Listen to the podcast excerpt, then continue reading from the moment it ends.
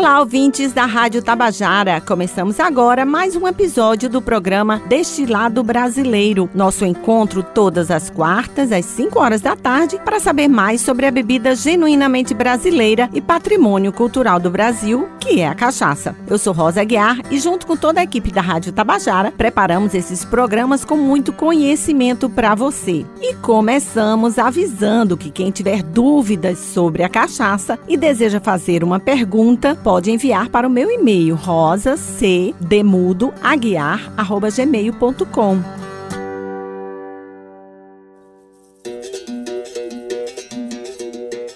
Francisco de Assis, aliás, que nome lindo, né? Ele me mandou um e-mail perguntando se a cachaça surgiu mesmo do vapor que saía da fermentação do caldo de cana para fazer o açúcar. Aquela história que o pingo caiu nas costas do escravo e daí virou água ardente. A gente falou sobre isso no primeiro programa, que está disponível na plataforma de áudio Spotify. Mas vamos ouvir um especialista que vai dar a resposta completa. O pesquisador, autor de livros e especialista sobre cachaça Jairo Martins. O fato é que há muitas histórias sobre a origem da cachaça, né? Algumas histórias eu diria são até folclóricas, né? Inclusive corre aí pela internet uma história de que a cachaça foi descoberta por acaso pelos escravos, né? Que aconteceu uma fermentação assim eu diria quase que milagrosa, falando que um vapor né, do, dizer, do aquecimento do caldo da cana tivesse subido até o teto e lá tivesse fermentado,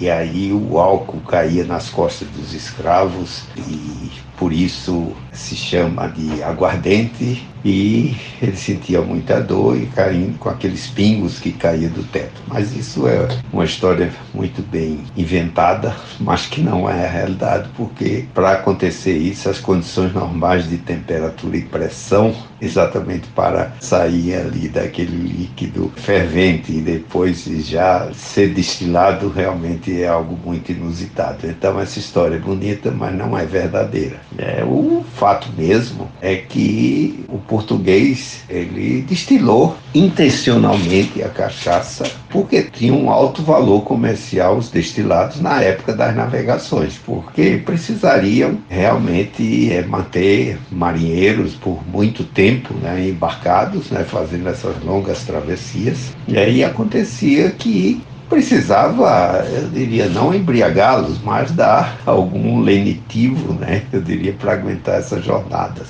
Além do problema antisséptico, né, que realmente precisaria, já que tinha naquela época muito escorbuto e tudo mais, né. Então, quando o português chegou ao Brasil e trouxe a cana de açúcar, logo viu, né, que qualquer líquido e sabia, né, porque já produzia bagaceira, que qualquer líquido com alto teor de açúcar, ele fermentado e destilado, ele poderia se transformar, eu diria, no brandy, né, ou seja, numa aguardente né? Então, pode-se dizer que quando se instalou o primeiro engenho, já houve essa intenção de fazer essa produção de aguardente, né? Tanto que trouxeram alambiques, né? Tanto que uma das frases, né, mais importantes, mais interessantes do Luiz da Câmara Cascudo é: onde morre um engenho, destila um alambique. Então, o que posso dizer, apesar de muitas histórias e muitos, eu diria, muito folclore em torno disso, é que a cachaça foi destilada intencionalmente pela primeira vez em território brasileiro e pode-se até dizer que foi na feitoria de Itamaracá, né, que já se produzia em 1516, né, já se plantava açúcar e foi uma das primeiras exportações foi exatamente da ilha de Itamaracá, né, que foi feita para fora exportações de açúcar, né. Então demonstrando que o primeiro engenho, a primeira produção de açúcar não foi feita em São Vicente com a vinda do Martim Afonso de Souza, mas sim na feitoria de Itamaracá pelo Pero Capico. Né? Então, importante dizer, né, deixar claro que a cachaça foi destilada pela primeira vez em território brasileiro na feitoria de Itamaracá por volta de 1516. Tá aí esclarecido mais uma vez a origem da nossa cachaça, com essa contribuição maravilhosa do professor Jário Martins. Ele que morou muitos anos na Alemanha e levou a cachaça para os salões da Embaixada do Brasil e muitos outros lugares.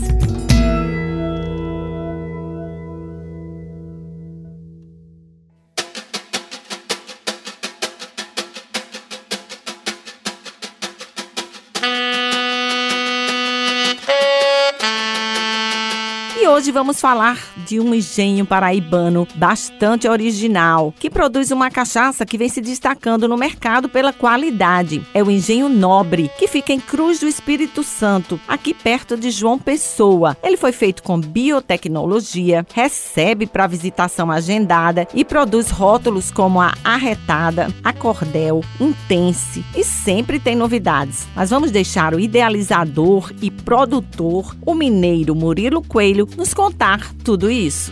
É bem interessante porque eu como engenheiro, eu estava numa fase que eu estava com tempo disponível. Né? Então eu estava atuando na, na, área de engenharia, mais como consultoria. E aí eu lembro muito bem, eu falo que é uma quarta-feira, eu fui iluminado. Acordei e percebi que o ramo de cachaça seria um, um, caminho a seguir. Eu já gostava de cachaça, mas eu não sabia nem como é que entrava no engenho. Não tinha conhecimento nenhum disso. Então a princípio eu falei, ah, eu vou comprar cachaça, porque aqui na Paraíba tem muita cachaça boa. Eu sou mineiro, então a gente tem a cultura de envelhecimento de cachaça. Então, num primeiro momento, eu ia comprar uma área, um barracão, encher de barril, comprar a cachaça e deixar lá estocado. Ia deixar alguns anos, eu pensava em três anos, para começar a comercializar. E nisso eu resolvi dar seguimento, fiz uma, um tour pela Paraíba com outro produtor, que é um parceirão, seu Tróculo, lá da Engenho Sul. E aí eu percebi que não ia adiantar, porque aqui o pessoal só gasta de cachaça branca. Então eu ia fazer um, criar um negócio para vender fora do estado.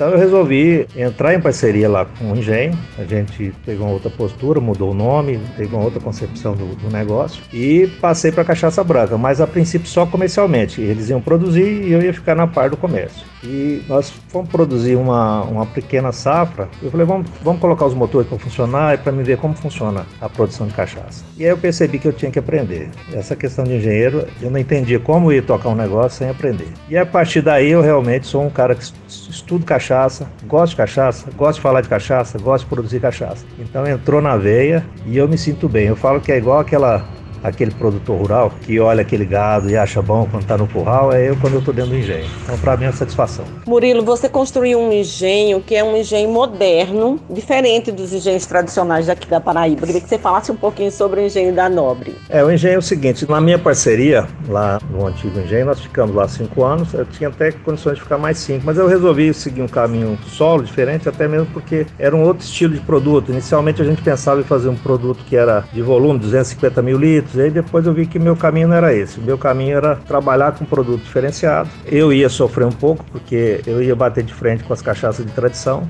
mas é, eu segui esse caminho e a gente mudou e eu fui para Cruz do Espírito Santo já para desenvolver um novo projeto. Como engenheiro civil, eu já tinha estudado algumas técnicas construtivas da parte da bioconstrução. Então a gente fez lá uma coisa diferente que é voltado para a permacultura, que é você aproveitar os materiais do próprio local. Então nós fizemos uma construção lá de hiperadobe, é uma técnica que você usa sacos, que não é sacos comuns, são sacos de metro, e aí a gente faz uma mistura com solo e cimento. Então lá tudo é construído, as paredes são de 40 centímetros, é um espetáculo de arquitetura de bioconstrução. O primeiro engenho construído dessa forma aqui no Nordeste por coincidência, depois é, foi uma coisa meio simultânea, ninguém copiou ninguém, mas a Sanhachu também começou a fazer esse tipo de procedimento lá com o hiperadobe. E isso traz algumas vantagens para nós para o envelhecimento, porque você tem um conforto térmico melhor e você tem um ambiente que você tem uma temperatura ideal para você poder fazer envelhecimento. Então é bem mais agradável e funciona muito, porque no outro barracão, só para você ter uma ideia, o calor era tão grande que em três anos eu botei uma cachaça que é intensa para envelhecer. Ela em três anos, um barril 200 litros, nós perdemos 140. Então ficou só 60. Na mudança a gente percebeu isso. Que eu tive que tirar desses barris, colocar em barris de plástico transporte, então nós medimos todos. Eu tinha 32 barris desses. E depois eu, eu praticamente abandonei os barris velhos. Hoje elas têm uma estrutura menor e tem outra postura de envelhecimento. Hoje eu, eu acho que depois desse. Nós começamos em 2015, comercialmente em 2017. Eu acho que hoje eu graduei, fiz uma pós-graduação e agora que eu vou começar realmente uma, uma nova fase do negócio. Muita gente tem vontade de conhecer um engenho e, e acompanhar o processo de produção, e depois ter aquela degustação, como acontece no Brejo, né? E às vezes não tem tempo de viajar por Brejo. E uma alternativa seriam os engenhos que estão aqui perto, como é o engenho da Nobre, que fica em Cruz do Espírito Santo. Você recebe como é que é esse processo? É, as visitas lá são agendadas, até mesmo porque eu também tenho essa atividade de engenharia civil. Então eu hoje recebo muito na sexta-feira à tarde, sábado, domingo. Domingo não tem problema da gente receber pessoas lá, desde que seja agendado. Na segunda-feira também. Às vezes no, durante a semana que talvez eu não estou nem em João Pessoa. Mas para mim é uma satisfação receber as pessoas lá. A gente trabalha assim. Eu faço uma degustação guiada, eu explico muito a parte da produção em si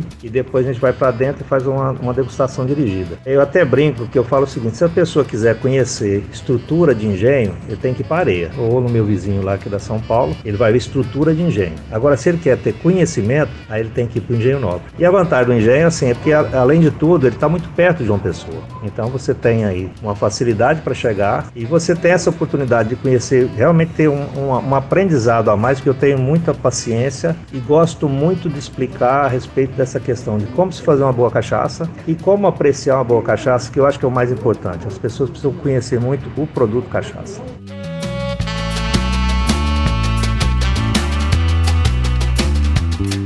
Murilo Coelho explicou que o nome nobre do engenho não é de família e o objetivo de colocá-lo foi de dignificar a qualidade da cachaça produzida. Os rótulos das cachaças são feitos pelo expert em design Sérgio Sombra, que todo mundo conhece. E realmente a cachaça nobre é um produto diferenciado. Assim que foi lançada, a cachaça nobre ganhou medalha de prata no concurso mundial de Bruxelas, etapa Brasil. Eu tive uma surpresa muito positiva que nós mandamos para um concurso. Na época, o concurso de vinhos destilados, ela era concurso mundial de Bruxelas, etapa Brasil. Então era uma dificuldade danada para você explicar que aquele concurso era feito no Brasil e que apesar de ser mundial, né, era uma coisa que a cachaça era feita só no Brasil, então não, tinha, não justificava o mundial. Aí quando voltou para concurso de vinhos destilados, aí eu adorei, porque aí não tinha essa questão de explicação. Mas a gente teve uma surpresa muito positiva, porque eu mandei a, com a expectativa, lógico, a gente tem uma expectativa de ter um produto bom, mas já veio no, no primeiro concurso com a medalha de prata. Aí eu brinco que as pessoas falaram que foi sorte de principiante. Aí no outro ano, aqui em Recife, nós conseguimos a medalha de ouro. Então foi um cara muito sortudo. Mas o intuito é esse, sempre fazer produtos bons. Então aí veio a base, que é a boa, que é a nobre. Aí eu tinha um produto bacana, que é a sapequinha, que era uma garrafinha 360, e que era um produto que eu entendi o seguinte, que mesmo que a pessoa que não tem uma condição de adquirir uma cachaça, às vezes nobre, com uma garrafa diferenciada, com produto diferenciado, ele teria um produto com padrão muito melhor do que oferecido no mercado e numa garrafinha mais simples. Só que infelizmente as pessoas não entendem dessa forma. Eles entendem que se tem uma garrafa daquela que seja uma garrafinha de cerveja é um produto qualquer. Então infelizmente essa daí eu tive que tirar de linha. A retada, ela é um produto bem interessante porque quando eu fui criar a retada, que era um produto envelhecido, que eu eu falei, não justifica a Paraíba ter tanta cachaça branca boa e não ter uma cachaça envelhecida boa. E quando eu criei o nome, a retada, o pessoal falou, pô, Murilo, mas você tá com uma cachaça tão boa e vai botar esse nome. Aí eu criar um nome diferente. Aí depois no final das contas, gente, eu quero isso aqui mesmo, vou colocar. E a ideia justamente é mostrar que uma cachaça para dar dentro daquela garrafa, ela tem que ser arretada. Então, esse é o princípio da arretada.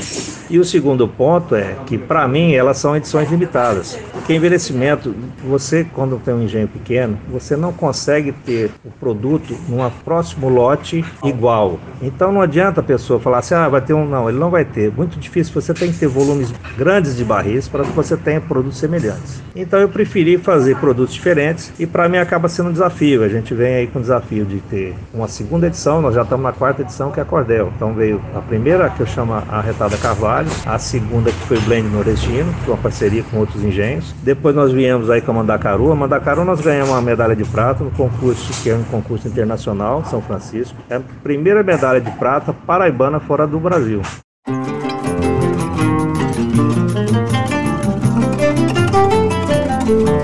O Engenho Nobre também produz uma linha suave chamada de Sensações, bem leve e macia, e as cachaças premium, a Intense 50 graus, 4 anos, 6 anos, e aí já são aguardentes, né, porque passam de 48 graus, e também fez o lançamento da Reserve, bastante elogiada, armazenada em barris de Jequitibá rosa e depois carvalho europeu. E se você deseja conhecer o Engenho Nobre em Cruz do Espírito Santo, pode agendar uma visita através do Instagram, arroba Engenho Nobre. Você manda uma mensagem, junta sua turma de amigos e vai lá conhecer toda essa maravilha. Murilo explica como são as visitas, que podem ser em duas modalidades. As pessoas que gostam de um bom produto, fica o convite para ir lá no engenho, conhecer uhum. assim uma variação que a gente tem. E isso eu não entrei ainda nem no, no rum, não entrei no gin que nós fabricamos e nem nessa parceria do Blend Nordestino, que também é uma parceria de produtores que gostam do que fazem, que desenvolveram excelentes produtos aí. Quantas pessoas você recebe por grupo? Olha, lá é assim, por exemplo, é, quando é agendado e vamos fazer uma degustação dirigida, eu acho que 16 pessoas é um tanto bom que a gente consegue o quê? Que as pessoas consigam tirar suas dúvidas e aproveitar o momento.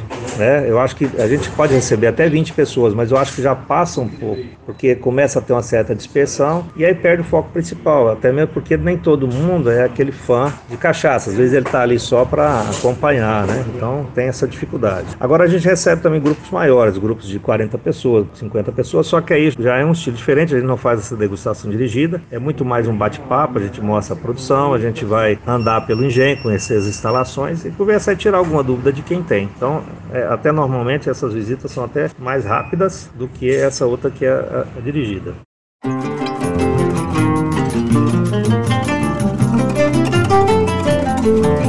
Parabéns a esse mineiro que adotou a Paraíba e produz a nossa bebida com muita qualidade. Merece o título de cidadão paraibano. Já levou o nome da Paraíba para fora do país com tantas premiações, né não?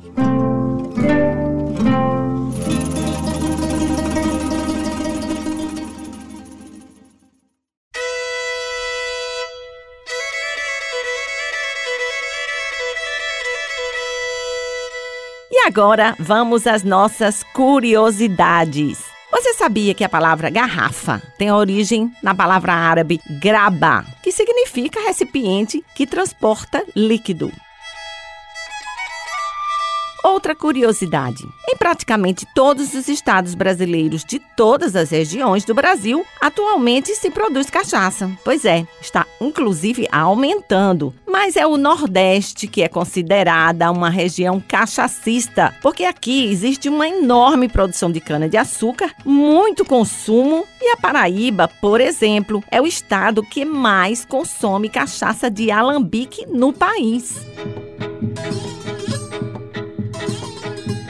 Vamos a outra curiosidade. Algumas regiões do Brasil são IG de cachaça. Você sabe o que é isso? Quer dizer, indicação geográfica. Significa que toda a cachaça que vem de lá, que tem esse selo, tem procedência de qualidade. E o município de Areia, aqui no nosso Brejo, está tentando o seu IG junto ao Ministério da Agricultura, o que vai dar mais prestígio aos engenhos e toda a cachaça produzida lá.